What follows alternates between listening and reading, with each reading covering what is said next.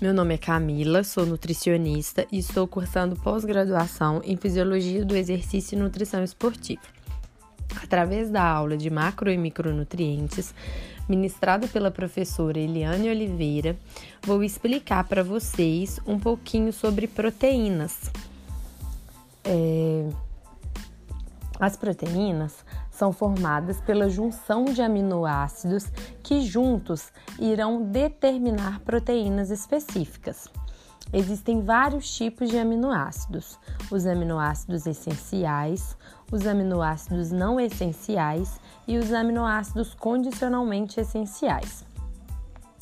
Os aminoácidos essenciais, eles são sim, eles não são sintetizados pelo nosso organismo. Isso significa que, ele, que o nosso organismo não produz esse tipo de aminoácido, então ele deve ser acrescentado na alimentação.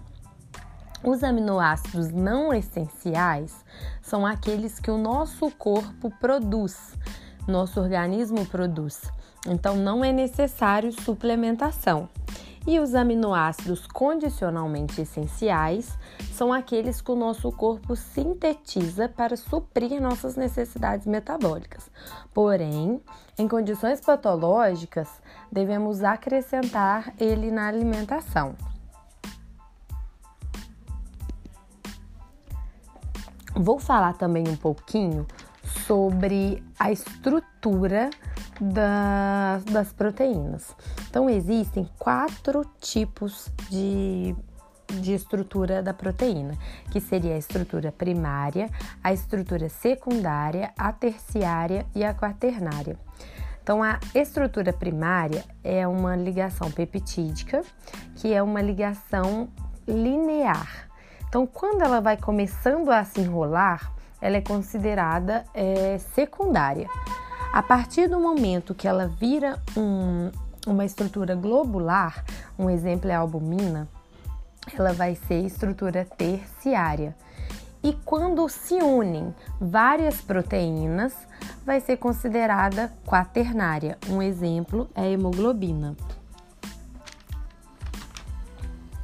Outra coisa importante que eu devo ressaltar para vocês são as funções das proteínas. Então, a principal função da proteína é a função estrutural. Ela também tem função de regulador hormonal e ela também protege o nosso sistema imunológico. É, outra importância é, que eu acho interessante falar também sobre as proteínas é sobre a qualidade nutricional dessas proteínas que existe proteínas completas, proteínas parcialmente completas e proteínas incompletas. O que é isso? Então, as proteínas completas são aquelas que a gente chama de proteína de alto valor biológico. Essas proteínas de alto valor biológico é a carne, leites e derivados e os ovos. Elas são é, elas possuem em sua composição um valor proteico alto que não precisa ser acrescentado nenhum outro tipo de alimento para suprir as necessidades do nosso organismo. Então, as proteínas parcialmente completas, um exemplo são, a, são os cereais e as leguminosas. Elas possuem em sua composição uma quantidade de proteína, só que ela não é completa. Ela precisa de outro alimento para complementar essa quantidade que o nosso organismo precisa. E existem também as proteínas incompletas, que é o que chamamos de proteínas de baixo valor biológico, que são aquelas proteínas que precisa de outras para poder suplementar nossas, nossas necessidades. É o caso das frutas, verduras e legumes, que possui proteína em sua composição, mas é uma quantidade mínima. Então, ela precisa de outros alimentos para atingir o nosso, o nosso valor necessário. Então, para finalizar, eu vou falar também é, sobre a digestão e absorção das proteínas. Então, como que funciona? Então, as proteínas são ingeridas pela boca, aí, aí vai ocorrer o processo de mastigação, depois ela vai percorrer pelo trato gastrointestinal. E depois, essa proteína vai chegar no estômago. Quando ela chega no estômago, ela vai sofrer uma ação de uma enzima que é chamada de pepsina. Essa enzima irá fazer a hidrólise, ou seja, ela vai quebrar parcialmente essa proteína. Quando a proteína já está quebrada parcialmente, ela vai percorrer pelo intestino delgado, onde vai sofrer a ação de algumas enzimas pancreáticas, fazendo o restante da quebra e que vai tornar essa proteína em aminoácido.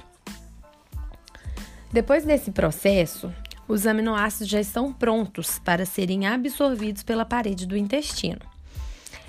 Então, ela vai cair na corrente sanguínea, onde vão ficar por pouco tempo e em seguida vão ser jogadas para as células, principalmente para as células do fígado. Que em seguida vão ser transportadas para dentro da célula. Dentro da célula, o que, que vai acontecer? Então, dentro da célula, elas vão sofrer uma reação que vão ser transformadas em proteína é, e vão ser e, e vão, e vão ficar principalmente nas células do fígado, que é onde elas vão permanecer num período maior.